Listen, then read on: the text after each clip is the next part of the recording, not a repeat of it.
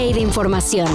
Titulares nacionales, internacionales, música, cine, deportes y ciencia en 5 minutos o menos. Cafeína. Las madres estaban, están en shock. Nos sentimos vulnerables, les pedimos a los cárteles que nos dejen buscar. No queremos culpables ni queremos justicia, queremos dar la sepultura digna a nuestros hijos. La tarde del domingo, integrantes del colectivo Madres Buscadoras de Sonora denunciaron haber sido víctimas de un ataque armado. Sin embargo, el gobierno federal dejó claro que no le importa mucho lo que pase con las personas que buscan a sus seres queridos desaparecidos. En la mañanera de ayer, la titular de la Secretaría de Gobernación, María Luisa Alcalde, negó que haya existido la agresión. No porque no haya habido disparos, sino porque no fueron directos a ellas. El reporte que tenemos, insisto, que nos dio el subsecretario Encinas es que no hubo una agresión, que en todo que lo que sucedió es en otro lugar hubieron este, estas detonaciones, pero que no tiene relación este, con, con este evento. Así de ridícula la forma de hacerse de la vista gorda del gobierno. Todo estaba puesto para que ayer Marcelo Ebrard anunciara su salida de Morena, pero dice que le va a dar un último chance al partido. En conferencia de prensa, el ex canciller dijo que se va a esperar a que el Comité de Honor y Justicia de Morena resuelva su petición de anulación y reposición del proceso con el que la 4T eligió a Claudia Sheinbaum como candidata presidencial. Yo sé que no soy lo que tú deseas. Tanto empeño soñabas que un día pudiera ser yo. Y ya, si no le convence la resolución, entonces sí se va. Mientras tanto, anunció que a partir del 18 de septiembre comenzará a organizar formalmente el movimiento político nacional que que ha creado. En resumen, pues puro polvo y colorete con Marcelo Ebrard. Hay otro remedio que pensar en algo que pueda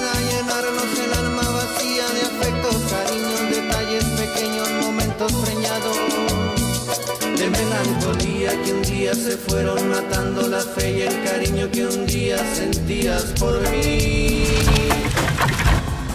La Liga MX y otras ligas del mundo están en pausa por la fecha FIFA. Pero para emoción de los amantes del rey de los deportes, la Liga Mexicana de Béisbol está por definir a su nuevo campeón con los duelos entre los Pericos de Puebla y los Algodoneros de la Unión Laguna. Hasta el momento la serie está a favor de los Algodoneros, quienes no se han coronado desde 1950. Así que igual y este 2023 se termina su muy larga sequía. Es contra la física. Es contra todas las, las leyes. Contra las leyes porque tienes A que ver, aventar la a ver, a ver otra vez. Por eso es el mago. Se obtiene entre otras cosas. No más que no lleven playeras del Cruz Azul. Y ni crean que voy a andar confesando que alguna vez fui un descarriado artista psicodélico que cautivaba a las multitudes con mis excitantes movimientos de cadera. Murió Benito Castro, el artista que fue parte de la legendaria agrupación de los hermanos Castro y después se hizo popular en diferentes programas de comedia en los 80 y 90. Falleció ayer a los 77 años luego de sufrir una caída que le provocó lesiones en la cabeza, tórax y costillas. Uno de los últimos trabajos en los que se le vio fue en el documental de VIX, El Show, crónica de un asesinato, en el que dio su testimonio sobre su amistad con el también comediante Paco Stanley. Cayó tan mal el cabrón que me dijera eso.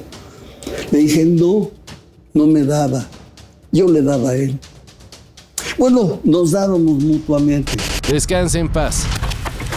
Y en la sección A ver, a ver, síguete riendo, cabrón. Hace unos meses se difundió en redes un video en el que un tipo que no se sabe la de chambear se burlaba de su víctima a la cual acababa de robar su auto.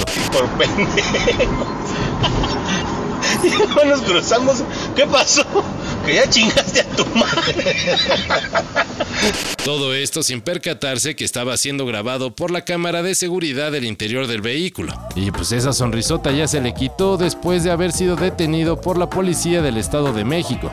El sujeto identificado como Lenny Nene ya está en disposición de las autoridades y enfrentaría cargos por robo de vehículo con violencia, lo mismo que su cómplice, el cual todavía es buscado por las autoridades.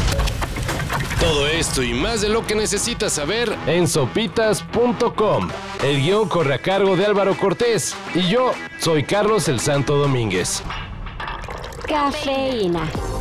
Un shot de noticias para despertar. Lunes a viernes por sopitas.com. Y donde sea que escuches podcasts.